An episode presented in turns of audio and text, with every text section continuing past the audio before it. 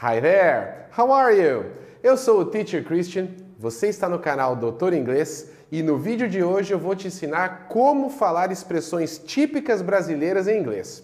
Mas antes, se inscreve no canal e já ativa o sininho das notificações para ficar sempre por dentro de dicas de inglês como as de hoje. Let's go?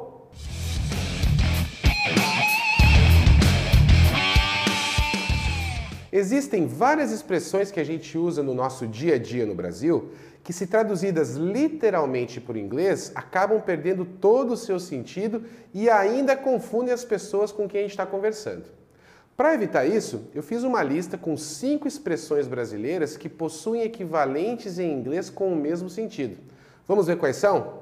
A primeira delas é a expressão nem a pau, usada quando a gente acredita que alguma coisa é totalmente impossível de acontecer.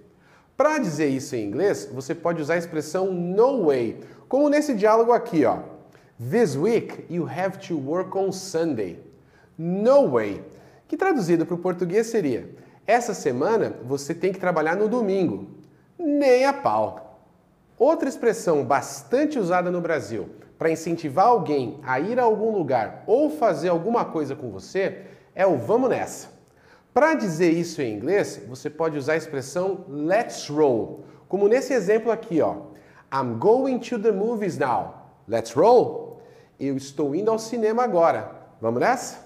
Sabe quando a gente quer acalmar alguém que está muito agitado por conta de alguma coisa que aconteceu? Nessas situações, é bem comum a gente usar aqui no Brasil a expressão relaxa, que em inglês seria take it easy. Dá uma olhada nesse exemplo aqui. Take it easy. I'm sure everything will end up alright. Relaxa, eu tenho certeza que tudo vai acabar bem. Também é muito comum no Brasil a gente usar a expressão pelo amor de Deus quando estamos irritados ou sem paciência com alguém ou alguma coisa. Para falar isso em inglês, você pode usar a expressão for God's sake, como nesse exemplo aqui. You're complaining again? For God's sake, it's time to stop que traduzido para o português seria: Você está reclamando de novo? Pelo amor de Deus, é hora de parar. A última expressão da lista é uma das minhas favoritas: estar de saco cheio ou estar por aqui com alguém ou alguma coisa. Em inglês, você pode dizer isso usando a expressão have it up to here, como no exemplo I've had it up to here with you que traduzido para o português seria eu estou de saco cheio de você ou eu estou por aqui com você. Bom, essas são as expressões que eu coloquei na minha lista. Agora, diz aí, tem alguma expressão em português que você usa e gostaria de saber se ela possui um equivalente em inglês?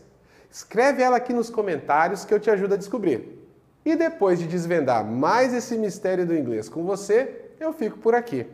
Se você gostou desse vídeo, deixa o seu like, compartilhe ele com seus amigos. E não deixa de seguir o Doutor Inglês no Instagram e de curtir as páginas do Teacher Christian no Facebook e no LinkedIn. Vamos desvendar o inglês juntos? Hands on!